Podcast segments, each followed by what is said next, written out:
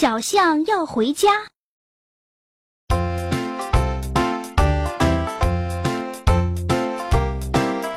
圆圆有个好朋友，这个好朋友是谁呢？是幼儿园里的玩具小象。有一天，圆圆和小象正在捉迷藏，玩的正高兴呢，就听老师说：“小朋友们，放学了，快把玩具放好吧。”小象一听，连忙对圆圆说。嗯，圆圆，我要回家了。圆圆急了，连忙说：“不嘛不嘛，我还没玩够呢，你到我家去吧。”说着，一把抓住小象尾巴，把它塞进了胸前的大口袋里，藏了起来。圆圆把小象带回了家，别提有多高兴了。一进门就喊了起来：“大家快来呀，我们有个小客人了！”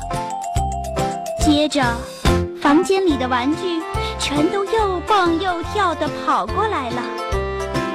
他们和圆圆一起围着小象唱歌跳舞，可真热闹呀！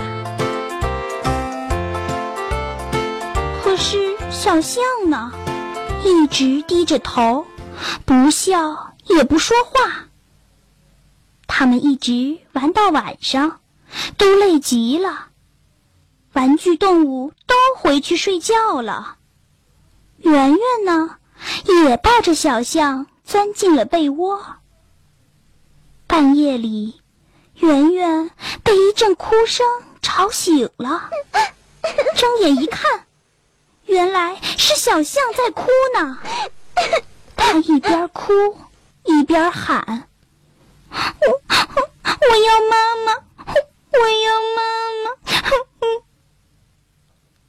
圆圆连忙哄小象：“别哭了，现在呀，我就是你的妈妈。”说着，他拿来一条毛巾，咬在嘴里，长长的毛巾拖在地上，就像大象妈妈的长鼻子。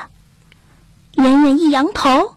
甩了甩毛巾，说：“看，我们都有一条长长的鼻子了。”谁知小象一咧嘴，哭了：“你是假妈妈，不是真妈妈，我要回家。”小象哭着就往外跑，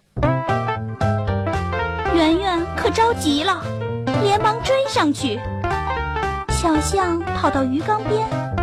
伸长鼻子吸了好多好多的水，然后就朝着圆圆喷了过去。圆圆连忙往床底下躲。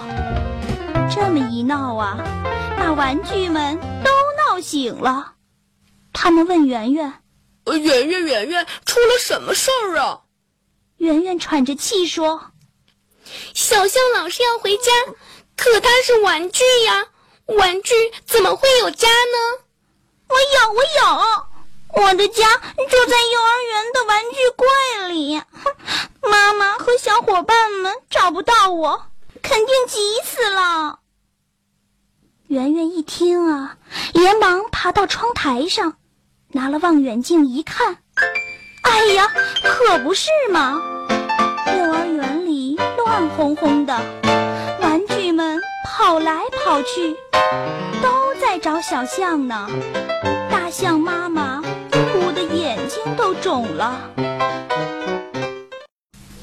圆圆心里难受极了。